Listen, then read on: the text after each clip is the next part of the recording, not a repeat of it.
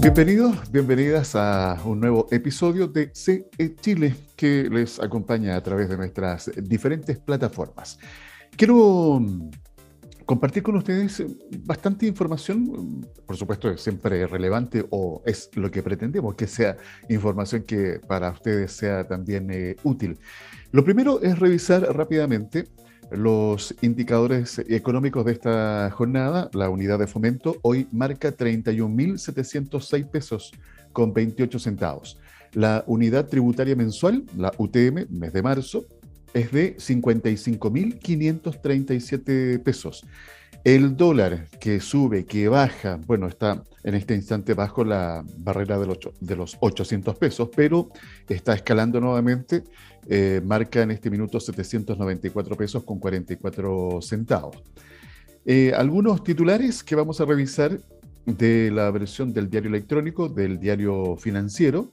En mercados, a un mes de la invasión rusa a Ucrania, hoy ha pasado un mes ya, bolsas se recuperan, pero el petróleo se mantiene sobre los 120 dólares el barril.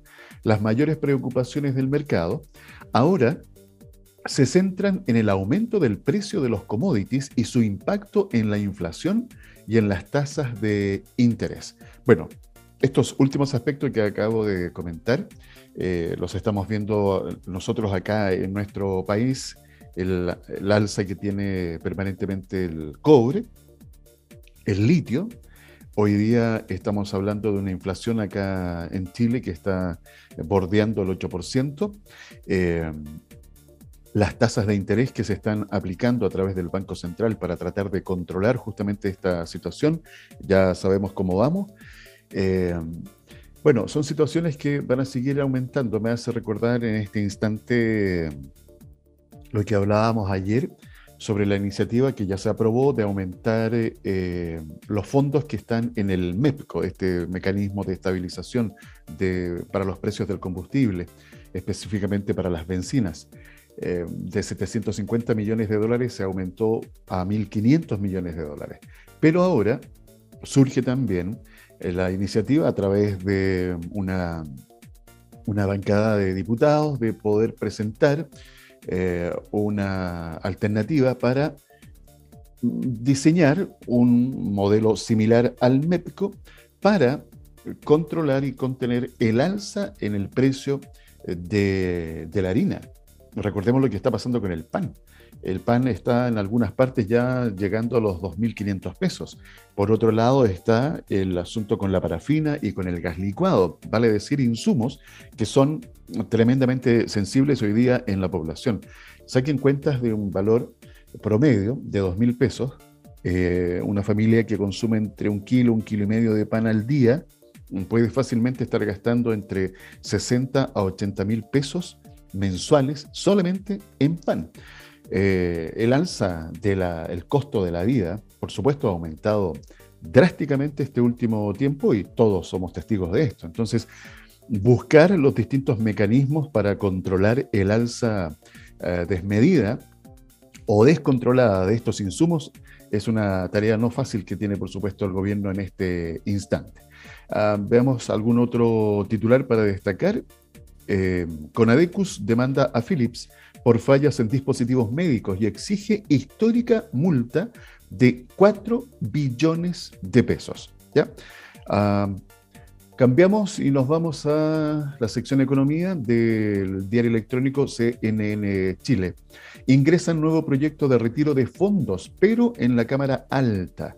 El Senado ha sido el principal escollo. El senador Karim Bianchi eh, fue quien ingresó la iniciativa, la primera en originarse en la Cámara Alta. Quiero ver quién va más rápido, si el Senado que quiere sobrevivir o la Cámara de Diputados señaló. En otro titular destacado, el Fondo Monetario Internacional, FMI, proyecta que el efecto de una bancarrota rusa sería limitado en el resto del mundo, ampliando el titular, a pesar de la información del organismo sustentada en que la economía mundial no está fuertemente expuesta a la deuda rusa, Cristalina Georgieva, directora gerente del Fondo Monetario Internacional, eh, subrayó, ah, subrayó que la guerra en Ucrania significa hambre para África, así como un menor crecimiento y más inflación para el resto de los eh, países. Y en, eh, en otro ámbito, acá en nuestro país, quiero compartir con ustedes un par de noticias e informaciones que son bastante interesantes que se están desarrollando en la quinta región, específicamente en la quinta costa, litoral de los eh, poetas. Información que nos hacen llegar desde Rutas Litoral. Se viene, atención porque se viene la vendimia en la provincia de San Antonio. El próximo 9 de abril que ya está muy cerca y por fin se va a realizar la tan esperada fiesta de la vendimia en la provincia de San Antonio. Esto específicamente en el Valle de Leida de Yoyeo, en la viña Hacienda San Juan. La actividad no pudo llevarse a cabo el año pasado debido a la pandemia, pero este 2022 ya hay confirmados ocho viñedos, una docena de artesanos tradicionales, tres restaurantes de comida típica, una cafetería con delicias de la zona y stands para las empresas turísticas que operan los parques privados y públicos. Serán solamente 500 los tickets disponibles en esta nueva versión del anhelado encuentro, especialmente pensando eh, para los amantes de las tradiciones costumbristas, el enoturismo, la gastronomía y del turismo de naturaleza. Así que ya lo saben, ah, se viene entonces esta hermosa actividad, la vendimia, en la provincia de San Antonio el próximo 9 de abril. Eh, más información en el sitio web de Rutas eh, Litoral. Y hay una, una encuesta eh, a la cual ustedes también pueden participar. ¿Quieren saber cómo hacerlo? Mira, esta es una encuesta concurso. responde y gana una de las cuatro experiencias inolvidables de enoturismo y turismo de naturaleza en la provincia de San Antonio. ¿Qué debes hacer? Simplemente eh, contestar la encuesta que se encuentra en, la web y también en las redes sociales. Pueden seguir el perfil arroba rutas litoral, ya arroba eh, rutas litoral, y estarán participando en el sorteo de los siguientes premios. Dos entradas para visitar el Parque Tricao con entrada general, más aviario, más jardín botánico. Validez desde abril 2022 hasta agosto del 2022. Eh, también puede ser una, un almuerzo o cena en el restaurante Estancia del Totoral para dos personas. Eh, otros adicionales eh, también son por... a ver, espérame. Acá, la validez de este premio, del almuerzo o la cena, va desde abril, desde el 2022 a agosto del presente año. Y también eh, hay otro premio que es un tour guiado para dos personas en el humedal Río Maipo. Validez la misma, de abril a agosto del presente año. Y tour y degustación Coastal Elegance. Incluye dos vinos reserva y dos vinos premium, acompañado de tabla de panes y frutos secos. Esto en Viña Marín, validez desde abril hasta agosto. ¿Ya? Recuerden entonces eh, visitar, está toda la información en las redes sociales de Rutas Litoral. Y si ustedes quieren eh, comunicarse con nosotros, está nuestro WhatsApp, el más 569 52 33 10 31. Emprendimiento. Es momento de saludar a nuestra invitada de hoy. Ella es una emprendedora como se suele decir, ¿ah? de tomo y lomo. ya lo vamos a descubrir. Úrsula Tissel está con nosotros. Bienvenida, Úrsula, un gusto en saludarte. Gracias por aceptar nuestra invitación. ¿Cómo estás? Hola, Alfredo. Fredo. bien, bien estoy. Em, me va a costar un poquitito hablar, sí, porque me puse estas cositas, unos brackets, por la gente que está escuchando y no mirando. Eh, Así que de repente se me, va, se me va a trabar un poco la lengua, lo explico desde ya, que no es porque por ninguna otra cosa que, me, que, que esté en mi cuerpo. Eh, o sea, ¿eso es reciente los, los brackets? Sí, hace una semana, entonces como que ahora me ah. miro y es como, ¡Ah! qué hermosa me veo. Estás en el proceso de adaptación hoy. Sí, son pre-cirugía además, entonces son como más cototos, pero bueno, no importa, es parte de... Gracias por el, por el esfuerzo, porque sé que es bastante, bastante incómodo. Eh, oye, a propósito de eso, Úrsula, fíjate que hoy día nuestro tema es hablar de lo que significa emprender. Y las dificultades, los obstáculos son, oye, parte del día a día de quien quiere emprender. ¿Emprender por oportunidad o emprender por necesidad? ¿Cuál fue el, caso tuyo, eh, Úrsula? Qué buena pregunta. Eso es muy que te manejas en el tema. Em, la verdad, desde pequeña emprendí por necesidad, aunque no parezca, por un tema de que mi familia me, eh, eh, bastante, mm, yo estaba en un colegio municipal, teníamos problemas económicos, vivía, eh, tenía un puesto en la feria los días sábados, que llegara a las 5 de la mañana con 14 años.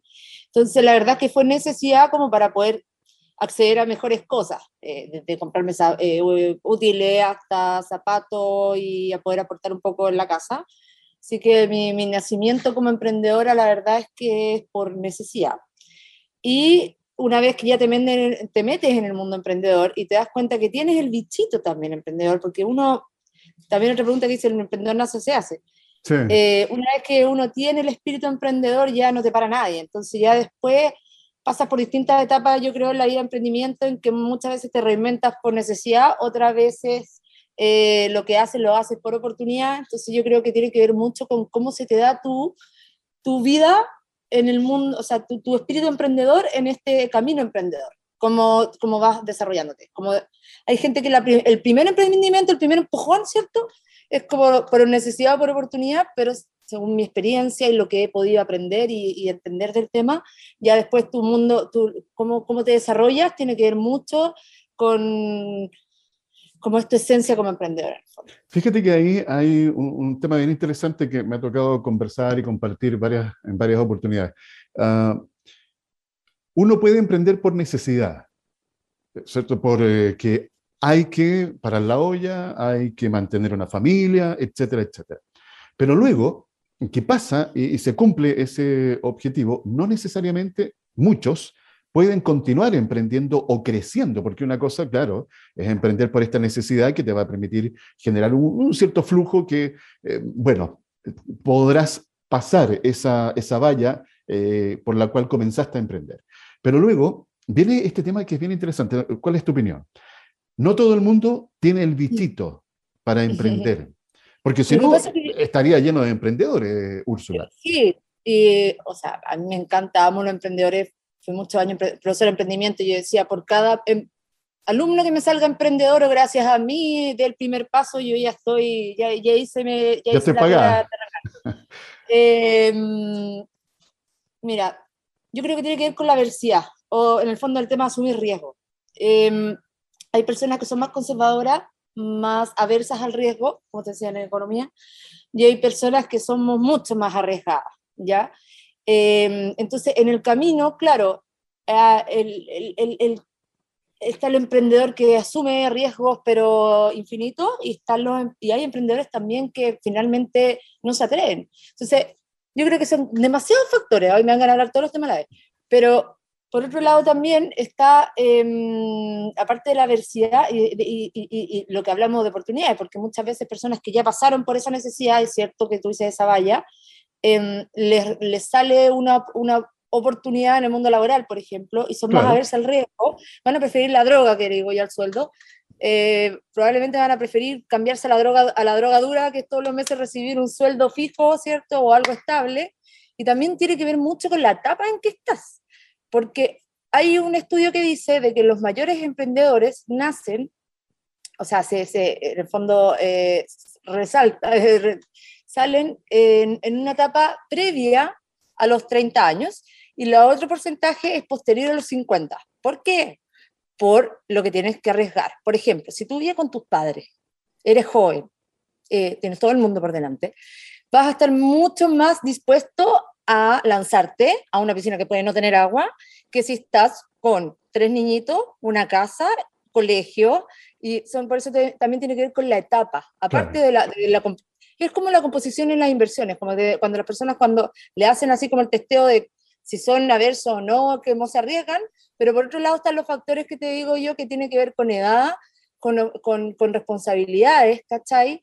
Porque muchas veces uno puede ser súper super arriesgado, pero si tienes toda una familia que depende de ti, no podés correr tantos riesgos como quizá en una etapa más temprana. Y por eso hay muchos emprendedores que no lo lograron y, finalmente se meten también en la droga dura, digo yo, que el sueldo y una estabilidad em, laboral, aunque sean de un espíritu emprendedor potente, por un tema de que ya tienen familia y cuando los hijos tan grandes ya hicieron la pega, ya, ya, ya, ya, ya está.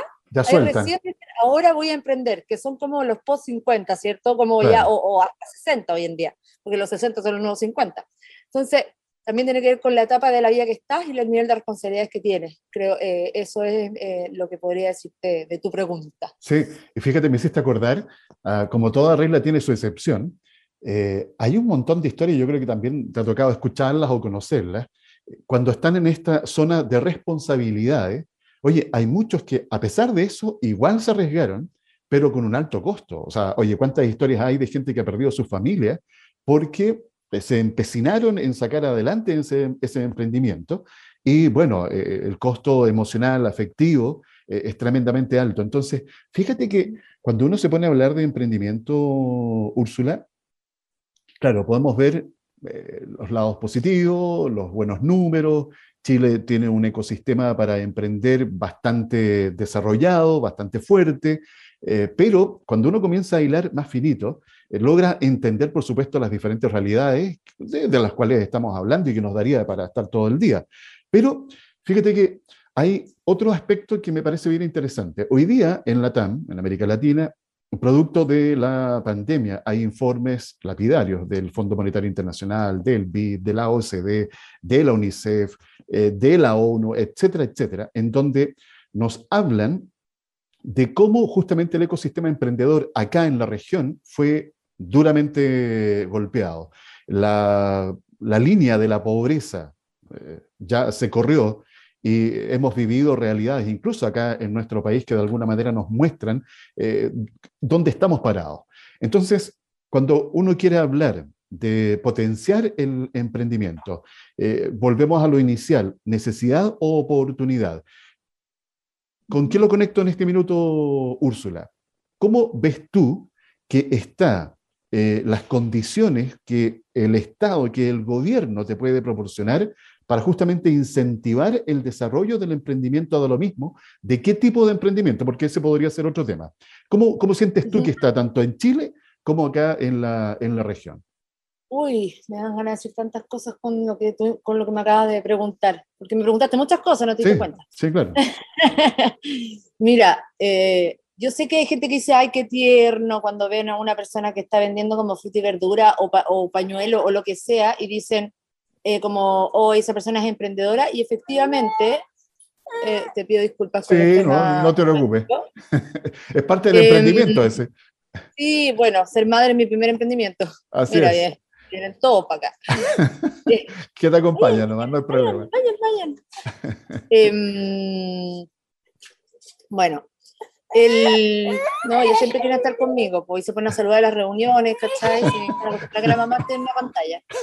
Eh, mira, ya, voy a volver a consultarme. Ya, eh, a todo ser madre también es, un emprendimiento. Pero por supuesto. Eh, lo que pasa es que yo creo que mucha gente que, pues, sobre todo por necesidad, que emprende hoy en día. Lo que pasa es que está, este tema es como bien profundo, porque desde una madre que sale a vender Super 8, o pongámosle otra marca, ¿cierto? A los semáforos por darle comida a sus hijos, ya está emprendiendo. Esto es un tema muy personal. ¿ah?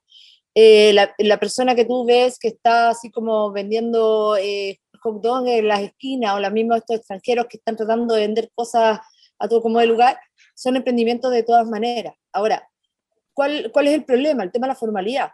Eh, yo siempre he sido pro formalidad, ¿ya? porque creo que la única forma que la gente tiene de que le vaya bien, de que pueda prosperar, de que pueda crecer, es educándose y formalizándose.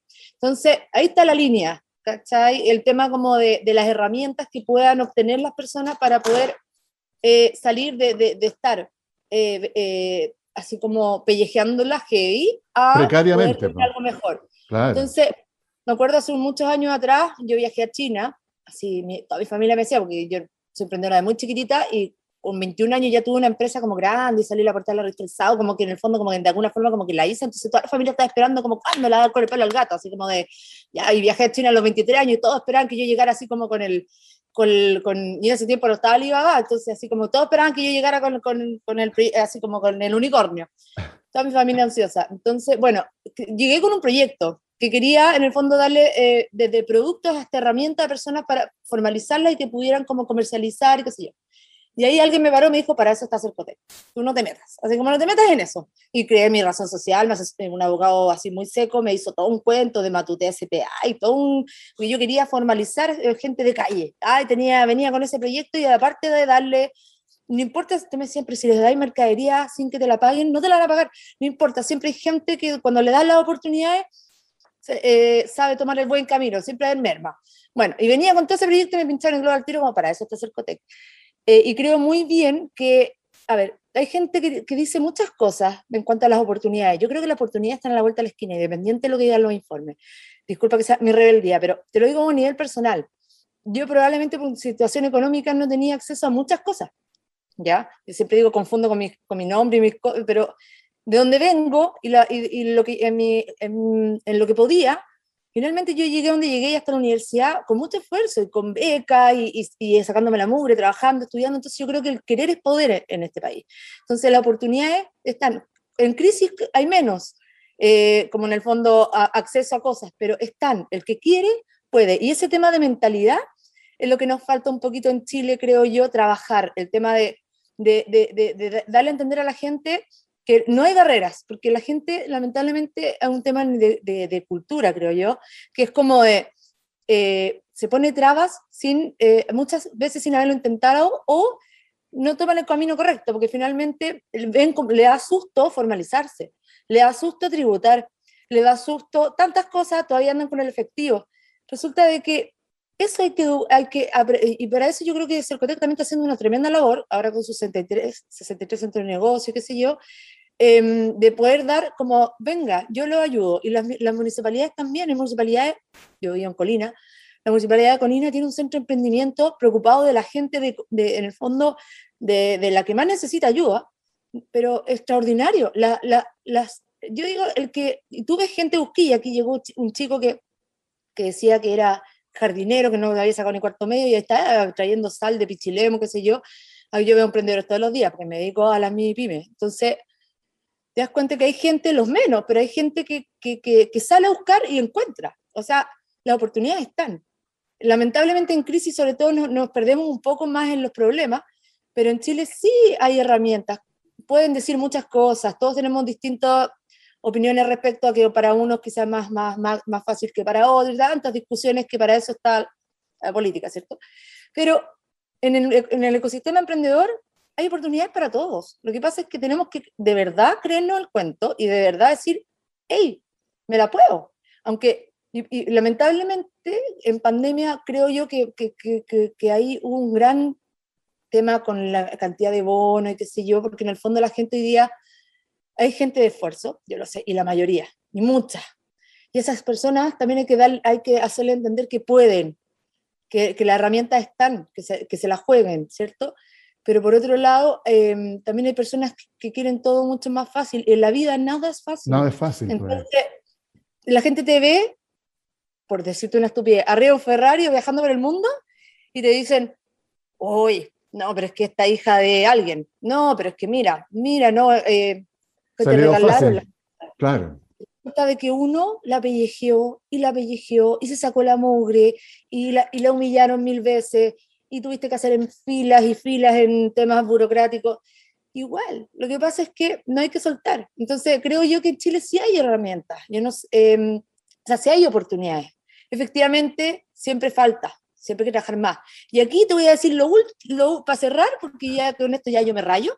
Mi sueño es que en Chile exista el Ministerio del Emprendimiento, como ministerio. Como, como ministerio. Fondo, como, como, así como está el de minería, de todo, uh -huh. el de emprendimiento. Porque el motor emprendedor, o sea, eh, el ecosistema emprendedor cada día crece más, estamos en un país que tiene muchas herramientas para el tema del emprendimiento, todavía somos un país estable, entonces en muchos ámbitos, el Ministerio del Emprendimiento, pero real, con gente de verdad, ¿cierto? Creo que podría lograr muchas cosas. En, entonces hay, hay, hay, temas que trabajar, pero creo que, la, que, que, que se puede, ¿ya? Y ya hacer COTEC, no así tanto Corfo, porque estamos hablando de las MIPIMES todavía, y Corfo tiene un tiene como una, una línea más de startup, tiene otro foco más con la innovación, que no cualquiera tampoco puede llegar y, y descubrir cómo hacer del mar cierto oro y postularlo a Corfo. No, mentira, broma. Pero eh, Cercotec sí, Cercotec está más a la mano de todo, cualquier micro, pequeña y mediana empresa. Entonces, sí, está igual eh, las como a quién tú te puedes acercar. Y el, y el busquilla siempre puede, en, todo, nivel, en todo nivel de cosas. Fíjate, uh, al escucharte me hiciste recordar, recordar muchas, muchas, muchas conversaciones, eh, pero hay una que quiero aquí destacar. Cuando hablamos de los tipos de emprendimiento, Úrsula, y tú diste el ejemplo inmediato, están los eh, emprendimientos, ah, podríamos decir de la línea normal, y están los emprendimientos eh, con base tecnológica.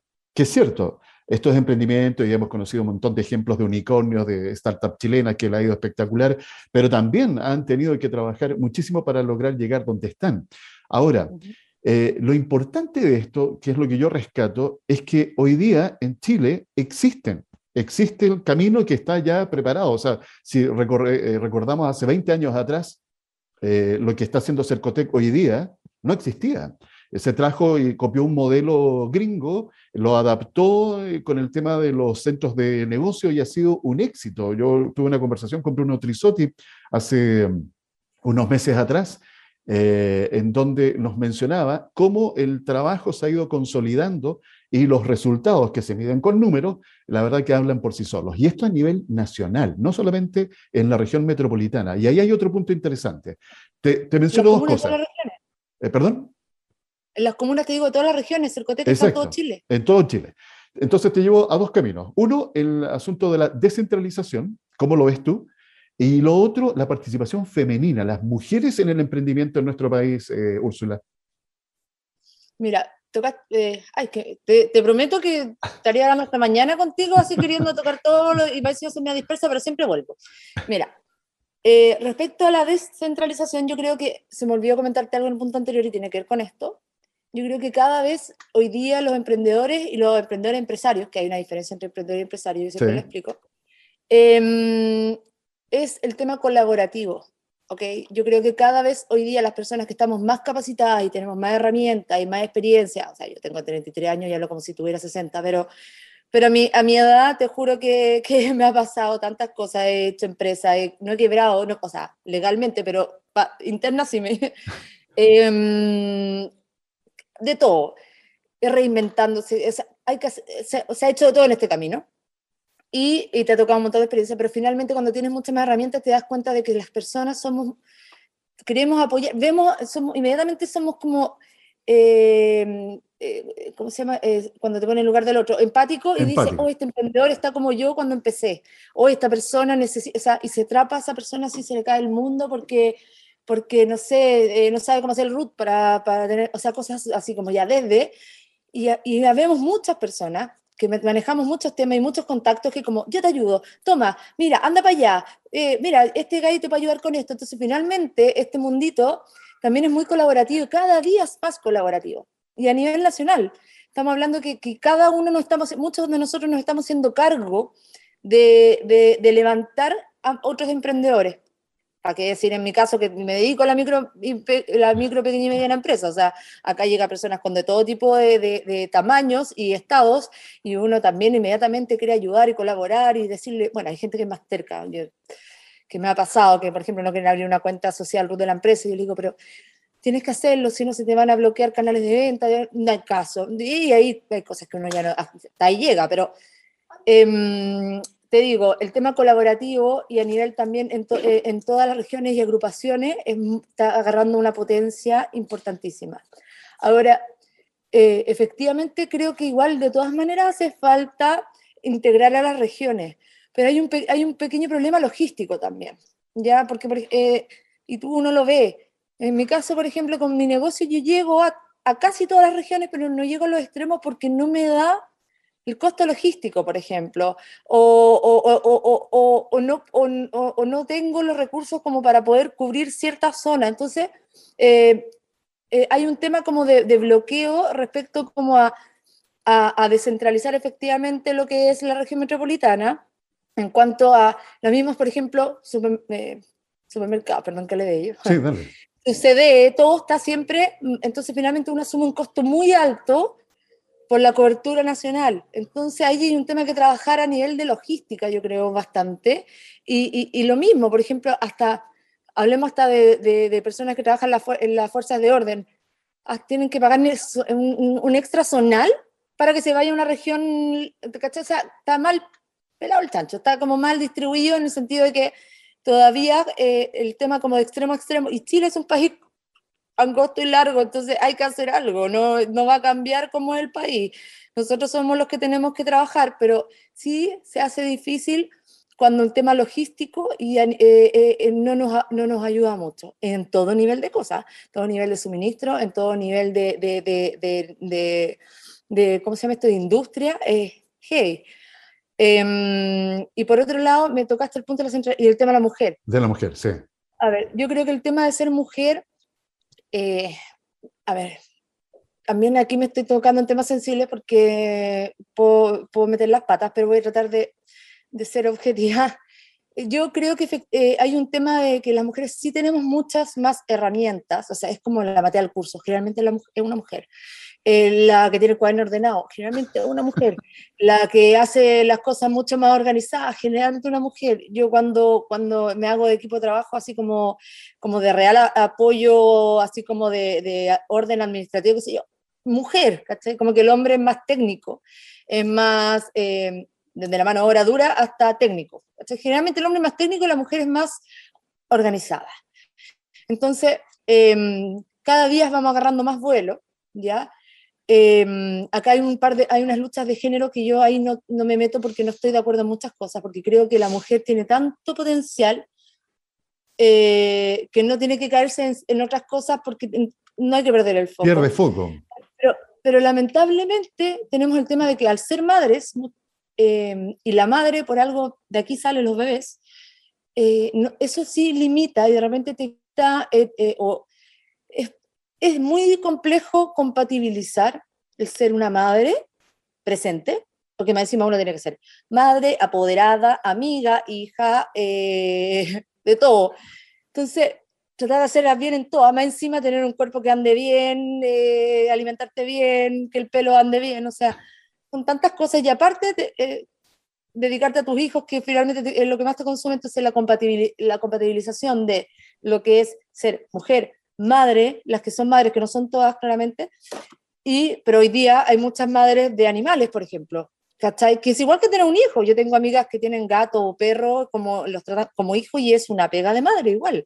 Entonces, es bien complejo eh, el compatibilizar, al 100%. Y lamentablemente hoy día lo que yo he visto también en el mundo empresarial, para el tema de las mujeres de la alta gerencia, ¿cierto? Es como, y a mí me pasó, en una de mis eh, en mi primera crisis porrazo fuerte, que como que salía a buscar pega un poquito y me devolví inmediatamente al mundo emprendedor, pero lo intenté, era como, mm, ¿qué edad tienes? 24, 25, ah, ¿y estás pololeando? Así como, si estaba pololeando, ya no, esta niñita se va a pololear, se va a casar, va a tener hijos y no voy a invertir aquí. Así de simple.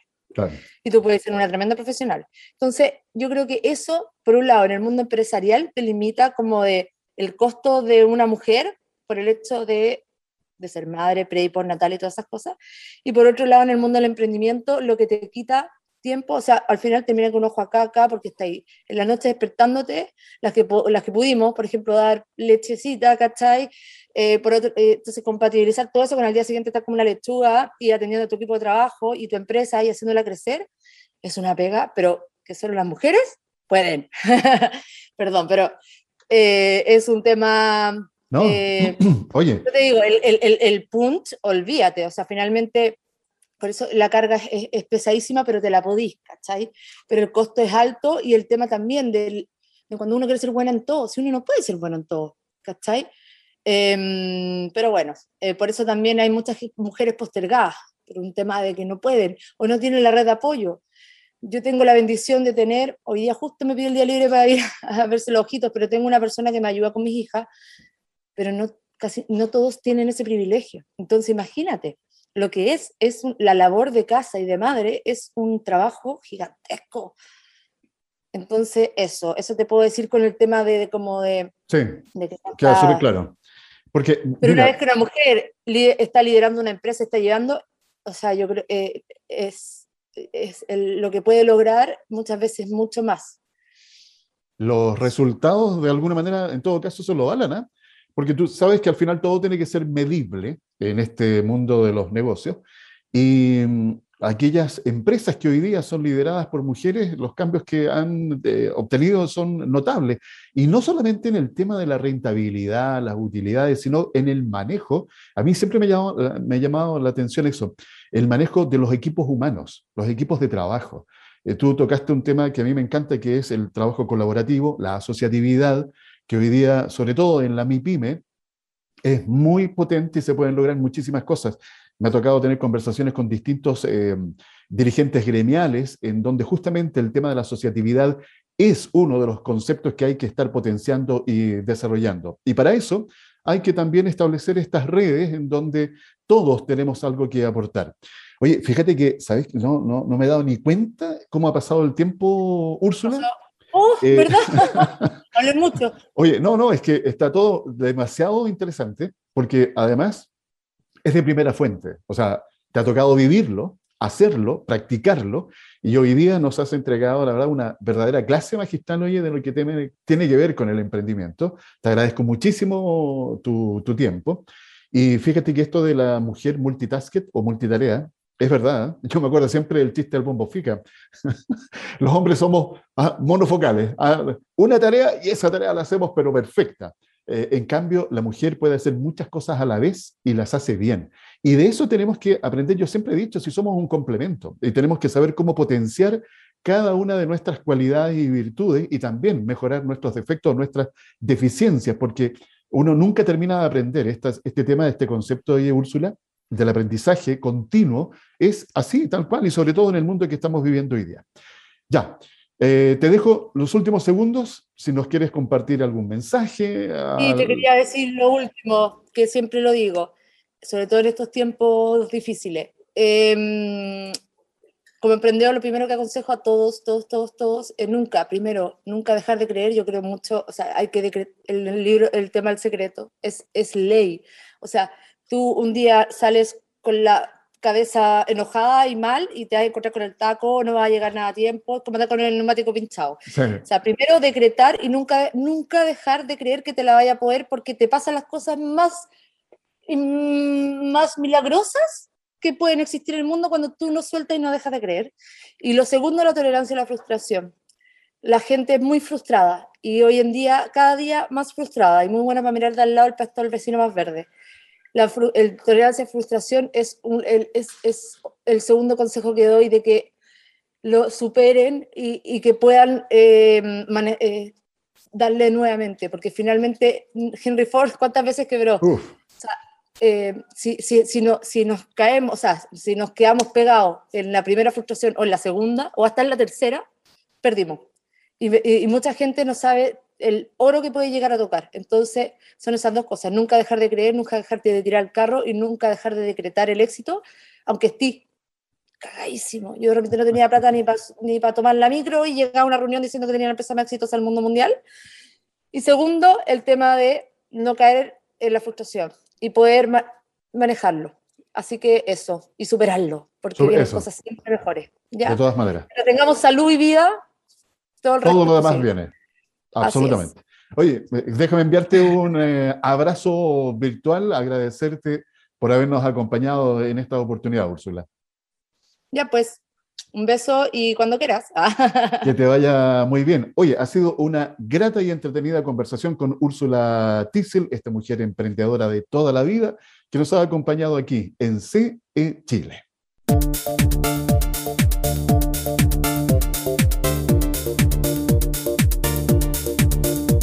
Bueno, al momento de despedirme, darle las gracias primero por estar siempre aquí en contacto, en compañía con este espacio que hacemos día a día con mucho cariño y entrega para cada uno de ustedes, CE Chile, eh, que llega a ustedes a través de nuestras diferentes plataformas. Eh, quiero rescatar eh, algo de esta muy interesante y entretenida conversación que tuve con Úrsula Tissel, una mujer que ha tenido una vida llena de emprendimientos y eso significa desafíos, obstáculos, fracasos, levantarse y seguir y avanzar, reinventarse, tantos conceptos interesantes que compartimos con ella.